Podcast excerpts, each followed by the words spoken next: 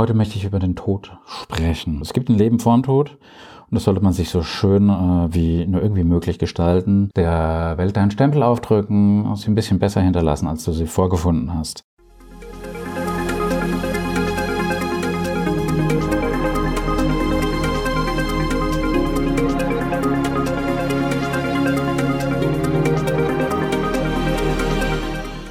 Das ist was, was mir persönlich ganz besonders wichtig ist und ans Herz geht. Herzlich willkommen bei Revolution Pharmacy. Mein Name ist Reuter, Jan Reuter. Und wenn du mir ein Abo schenkst, darfst du natürlich Jan zu mir sagen. Vor zehn Jahren hatte die Menschheitsgeschichte einen interessanten Meilenstein erreicht. Zum ersten Mal sind nämlich mehr Menschen, weltweit mehr Menschen gestorben an nicht übertragbaren Krankheiten wie Herzversagen, Schlaganfall und Diabetes als an allen Infektionskrankheiten zusammen. Das heißt, wir leben in einem Zeitalter, in dem wir in den meisten Fällen wegen unserer Lebensweise sterben.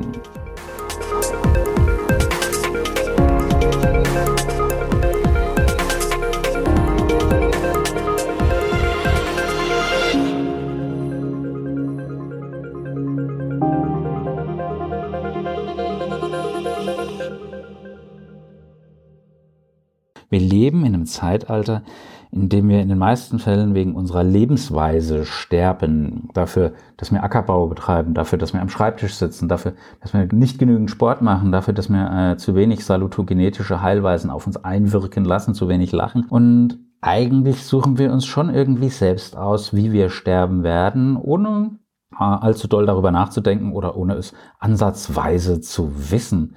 Weil ungefähr ein Fünftel aller Todesfälle tritt plötzlich ein. Das ist ein Herzinfarkt, das ist ein Autounfall.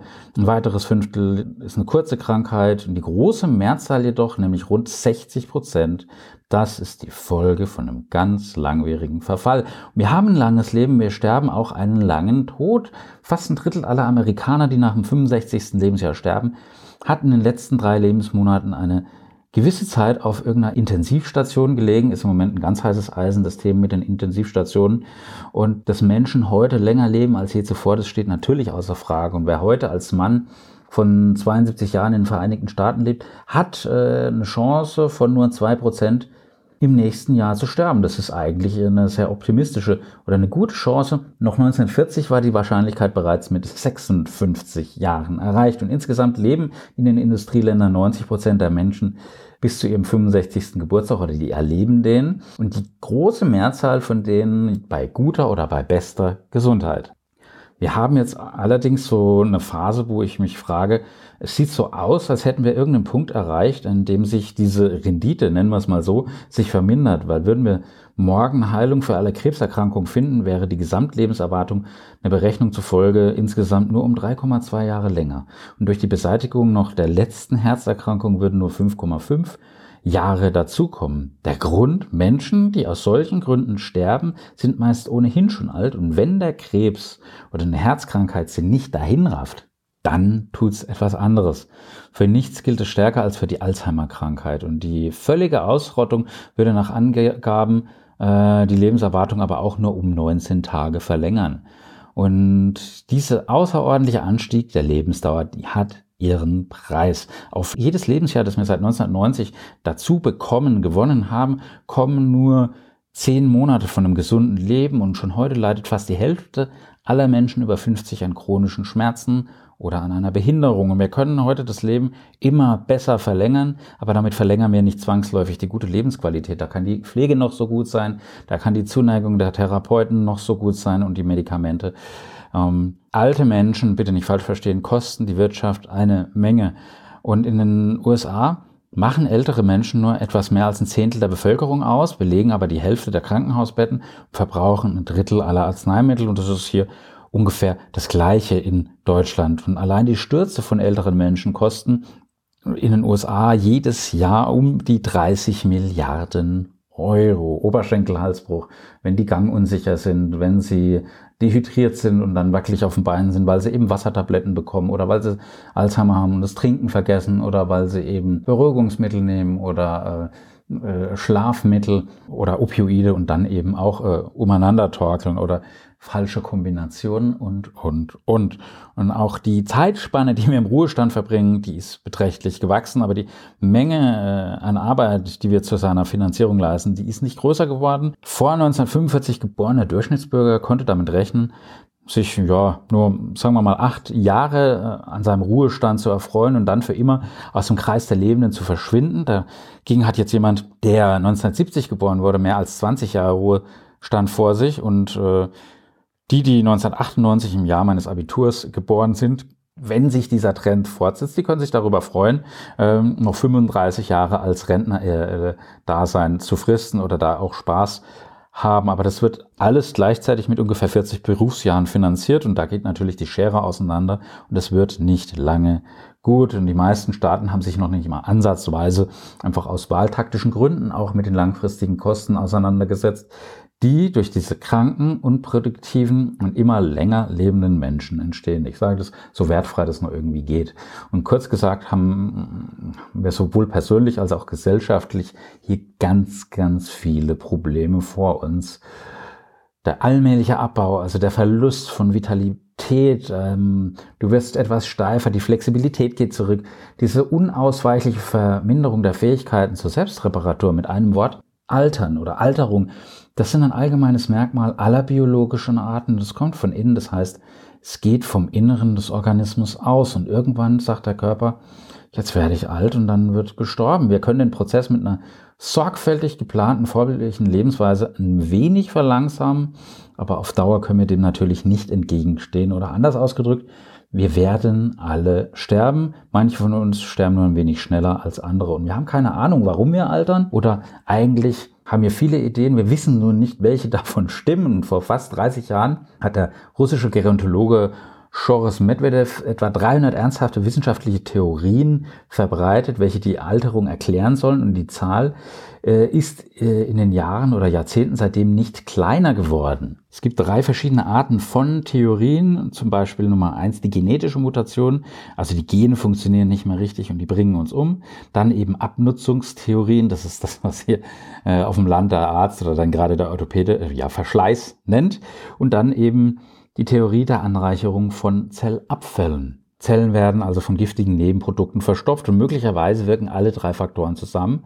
Oder vielleicht sind auch zwei der genannten Effekte nur Nebenwirkungen vom dritten. Vielleicht ist auch ganz was anderes, niemand weiß es so genau. 1961 machte ein gewisser Leonard Hayflick eine bahnbrechende Entdeckung, die äh, wollte damals kein Mensch, fast kein Mensch aus seinem Fachgebiet akzeptieren. Das war ein Nachwuchswissenschaftler und er hat herausgefunden, dass Gewebekulturen von menschlichen Stammzellen, also Zellen, die sich nicht in dem lebenden Organismus, sondern im Labor gewachsen sind, ähm, sich nur ungefähr 50 Mal teilen können und danach wird dann aus rätselhaften Gründen die Fähigkeit zu weiteren Teilungen dann auf einmal verloren, von heute auf morgen. Sieht letztendlich so aus, als wären die darauf programmiert, aufgrund ihres hohen Alters zu sterben. Und das Phänomen nennt man auch Hayflick-Grenze. Und für die Biologie war die Entdeckung natürlich ein Meilenstein, weil zum ersten Mal konnte jemand zeigen, dass der Prozess der Alterung sich innerhalb der Zellen abspielt. Und man hat dann auch festgestellt, die äh, gezüchteten Zellen konnte man beliebig lange in gefrorener Form aufbewahren. Und wenn man sie dann wieder auftaut, dann hat sich äh, der Niedergang genau an der Stelle fortgesetzt, an der er aufgehört hatte. Da gab es ja auch mal diesen einen Film mit Louis de Finet, ich weiß nicht mehr, wie er heißt, wo er sich hat einfrieren lassen und dann kam irgendwie so ein Urgroßvater aus der Dynastie.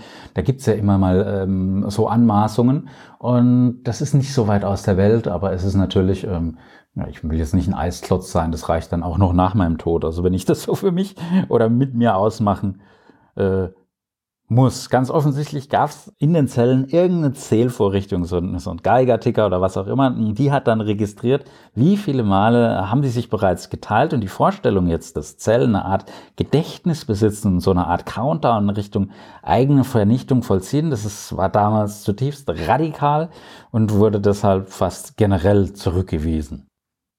Die nächsten zehn Jahre hat man da äh, ungern drüber gesprochen. Also die Helflick-Befunde, die sind so ein bisschen in der Versenkung verschwunden. Aber dann hat ein Wissenschaftler an der Universität von San Francisco entdeckt, dass die Telomere, also spezialisierte DNA-Abschnitte, an den Enden der einzelnen Chromosomen die Funktion dieser Zählvorrichtung erfüllen und die Telomere verkürzen sich bei jeder Zellteilung, bis die schließlich eine vom Zelltyp zum anderen deutlich vorbestimmte Länge erreicht haben und die Zelle dann einfach stirbt oder inaktiv wird. Und damit wurde dann eben diese Hayflick-Grenze tatsächlich glaubwürdig und im Nachhinein bewiesen. Oder das wurde dann als Lösung für das Rätsel der Alterung gefeiert und ähm, halte die Verkürzung der Telomere auf und du bringst die Zellalterung zum Stillstand. Das ist da das Gebot und plötzlich waren die Gerontologen auf der ganzen Welt sehr, sehr aufgeregt, weil keiner möchte alt werden, keiner möchte sterben, jeder möchte forever young bleiben äh, und ähm, dementsprechend gibt es nicht nur Mediziner, sondern ganze Wirtschaftszweige, die sich diesem Thema annehmen, die einen mehr oder die anderen weniger seriös. Es hat sich jedoch herausgestellt, dass an der Alterung einerseits neben den Telomeren auch vieles andere eben beteiligt ist und andererseits wirken die Telomere außer an der Alterung auch an vielen anderen Vorgängen mit und jetzt wird's spannend und der chemische Zustand, der wird vom Enzym Telomerase gesteuert. Die schaltet dann nämlich äh, die Zelle ab, wenn die vorgesehene Zahl von Teilungen hinter sich gebracht worden ist. Und in Krebszellen gibt es die Telomerase nicht, beziehungsweise sie gibt den Zellen nicht die Anweisung, die Teilung einzustellen, sondern lässt einfach die unbegrenzt weitermachen, dass die sich unbegrenzt weiter vermehren können. Und das gab dann natürlich Anlass zu der Idee, man könne Krebs bekämpfen, indem man in den Zellen auf die Telomerase abzielt. Und insgesamt ist also klar, dass die Telomere nicht nur wichtig sind, wenn man die Alterung verstehen möchte, sondern auch, dass sie eine ganz wichtige Rolle bei der Erforschung von Krebserkrankungen spielen. Aber leider sind wir in beiden Fällen noch weit von einem umfassenden Verständnis entfernt. Verdammte Hacke. Trotzdem ist es so, dass mir in jedem Feed auf Instagram, Twitter, wo auch immer wir uns im Netz aufhalten, immer versorgt werden mit Nahrungsergänzungsmitteln, mit Antioxidantien und, und, und. Weil zwei Begriffe, die man hier immer wieder hört, das sind die freien Radikale und das sind die Antioxidantien. Und freie Radikale, das sind einfach Bündel von Zellabfällen, die sich im Organismus im Verlauf des Stoffwechsels anreichern. Und die sind ein Nebenprodukt vom Sauerstoff, den wir einatmen. Und ein Toxikologe würde es ungefähr so formulieren, der biochemische Preis für das Atmen ist die Alterung. Der biochemische Preis für das Atmen ist die Alterung. Und Antioxidantien, das sind Moleküle, die freie Radikale unschädlich machen. Deshalb eben so die Idee, man könnte den Auswirkungen der Alterung entgegenwirken, was ja viele Nahrungsmittelergänzungshersteller und Krebchentöpfe, Verkäufer hier auch Lobpreisen als das äh, neue Hosianna. Wenn man jetzt große Mengen äh, von Antioxidantien jetzt in Form von Nahrungsergänzungsmitteln zu sich nimmt, aber ähm, das ist äh, kaum bis gar nicht durch irgendwelche wissenschaftliche Belege gestützt, auch hier wollen die Leute natürlich immer nur dein Bestes, dein Geld. Weil der Umsatz mit Antioxidantien als Nahrungsergänzungsmittel beläuft sich heute über mehrere Milliarden Dollar. Mehrere Milliarden Dollar. Ähm, viele Ärzte sagen heute noch, dass es ein gewaltiger Schwindel ist. Und die, die Vorstellung von Oxidation und Alterung, dass die immer noch kursiert, das liegt einfach nur daran, dass die von Menschen aufrecht erhalten wird, die damit Geld verdienen. Und manche Studien, die legen sogar die Vermutung nahe, dass die Nahrungsergänzungsmittel mit Antioxidantien jetzt schädlich sein könnte. Nahrungsergänzungsmittel mit Antioxidantien senken die Häufigkeit vieler Alterskrankheiten nicht, sondern steigern in manchen Fällen sogar noch das Sterberisiko, wie es viele Ärzte eben behaupten. Gerade in den USA ist es ein riesiges Problem, weil Nahrungsergänzungsmittel so gut wie überhaupt nicht unter der Aufsicht der FDA, also der Food and Drug Administration, fallen. Und solange solche Produkte keine verschreibungspflichtigen Wirkstoffe enthalten und nicht offensichtlich irgendjemanden umbringen oder ernsthaft sofort schädigen, dann können die Hersteller mehr oder weniger verkaufen, was sie wollen. Das ist hier in Europa durch etwas striktere Regeln und auch eine striktere Bürokratie, die ich hier sehr befürworte, nicht ganz so schlimm. Es muss also noch nicht mal nachgewiesen werden, dass dieses Produkt nützlich sein könnte, aber dass dann bestimmte Produkte mit anderen Medikamenten, mit banalen Medikamenten, die du täglich zu dir nimmst, dann schwere Wechselwirkungen haben, das kommt sehr, sehr oft vor.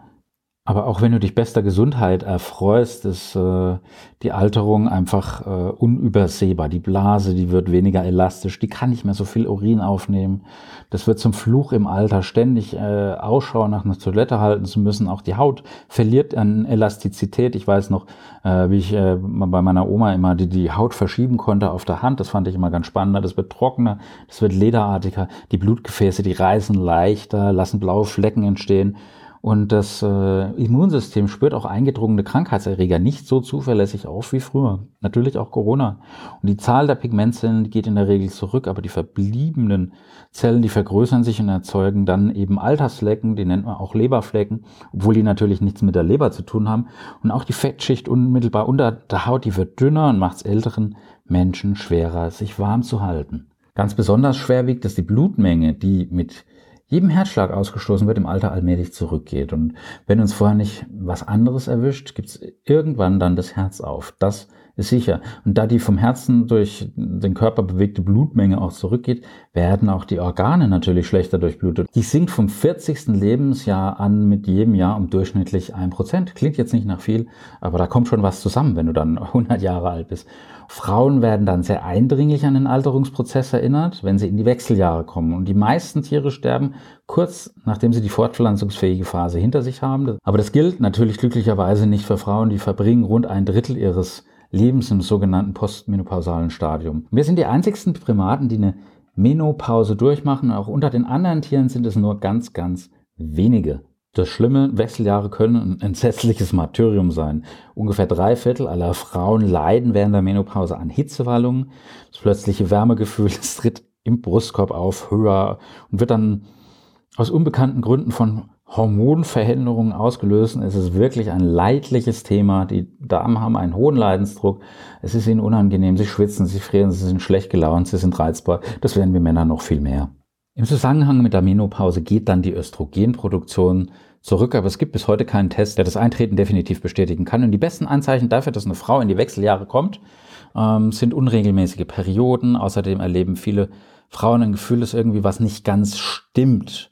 Und die Menopause ist ein ebenso großes Rätsel wie die Alterung an sich. Und man hat dazu zwei wichtige Theorien formuliert und ziemlich prägnant als Mutterhypothese und Großmutterhypothese bezeichnet. Nach der Mutterhypothese ist das Gebären von Kindern gefährlich und anstrengend und beides gilt umso mehr mit zunehmendem Alter. Demnach wäre dann die Menopause einfach eine Art Schutzmechanismus. Wenn eine Frau nicht mehr den Anstrengungen und Ablenkungen weiterer Schwangerschaften ausgesetzt ist, kann sie sich besser darauf konzentrieren, sich um ihre eigene Gesundheit zu kümmern. Gleichzeitig die Kinder ähm, zu umsorgen, um sich um die Erziehung ihrer Kinder zu kümmern, wenn die dann in ihre produktivsten Jahre eben noch eintreten. Und das führt dann ganz von selbst zur Großmutterhypothese, wonach die Frauen sich im mittleren Alter nicht mehr fortpflanzen, damit sie ihren Nachkommen helfen können, deren Kinder großzuziehen. An der Stelle ganz liebe Grüße an meine Mama und an die Verena. Um mal so ganz nebenbei bemerkt, dass die Menopause ausgelöst wird, weil bei einer Frau der Vorrat an Eizellen erschöpft wäre, ist ein Mythos. Eizellen sind noch vorhanden, die sind noch da, sind zwar nicht mehr viele, das habe ich neulich schon mal besprochen, aber mehr als genug, um fruchtbar zu bleiben. Der Prozess wird also nicht dadurch aufgelöst, dass die Eizellen ausgehen, auch wenn viele Ärzte dir das äh, weiß machen. Aber was der Auslöser ist, weiß niemand genau. Ganz gleich, welche Fortschritte jetzt auch die medizinische Versorgung noch macht. Wahrscheinlich werden Menschen nie älter als ungefähr 115 Jahre alt. Und ich weiß gar nicht, ob ich das werden möchte, aber das steht auf einem anderen Stern. Andererseits ist der Altersforscher Matt Keberlein von der University of Washington überzeugt, dass junge Menschen von heute um 50 Prozent älter werden, als es die Menschen heute tun. Und ja, äh, es werden einige heute lebende Menschen 1000 Jahre alt werden. Behaupten namhafte Forscher, also ich tue mir damit wirklich schwer. Theoretisch soll es möglich sein, aber ich frage mich, ähm, was da der Sinn dahinter ist. Auch dazu gibt es ja bestimmte Märchen und ähm, Erzählungen, ähm, wo dann einer eben die Wunschfee fragt oder die, die Zauberlampe von Aladdin und dann 1000 Jahre alt wird und dann eigentlich die letzten 900 Jahre nur in Trauer verbringt. Also lasst uns abwarten. Aber eins kann man vorab schon wirklich sagen, einer von 10.000 Menschen wird im Moment vielleicht 100 Jahre alt und äh, über Menschen, die das Alter dann noch überschreiten, wissen wir nur wenig, weil es einfach nicht viele von denen gibt. Du siehst dann immer mal im Internet irgendwie so die älteste Italienerin mit 127, wie sie mit Joppie Hasters flirtet oder sowas im Himmel. Aber Spaß beiseite. Ähm, es gibt dann auch noch diese super alten, das sind Menschen, die ihren 110. Geburtstag erlebt haben, aber da es in ganz, ganz vielen Regionen hier auf der Welt keine zuverlässigen Aufzeichnungen gibt und da viele Menschen auch äh, aus verschiedenen Gründen die Welt gern glauben machen wollen, die sind viel, viel älter, als sie wirklich sind, lassen dann die Wissenschaftler einfach hier Vorsicht walten, wenn sie diese Kandidatin in diesen höchst erlesenen Kreisen Club aufnehmen. In diesem Kreis der Superalten gibt es so tatsächlich 70, äh, die da gelistet sind. Und ja, die Chancen, den 110. Geburtstag zu erleben, die liegen bei ungefähr 1 zu 7 Millionen. Dabei ist es schon sehr hilfreich, wenn man mal eine Frau ist. Frauen erreichen die 110 zehnmal häufiger als Männer.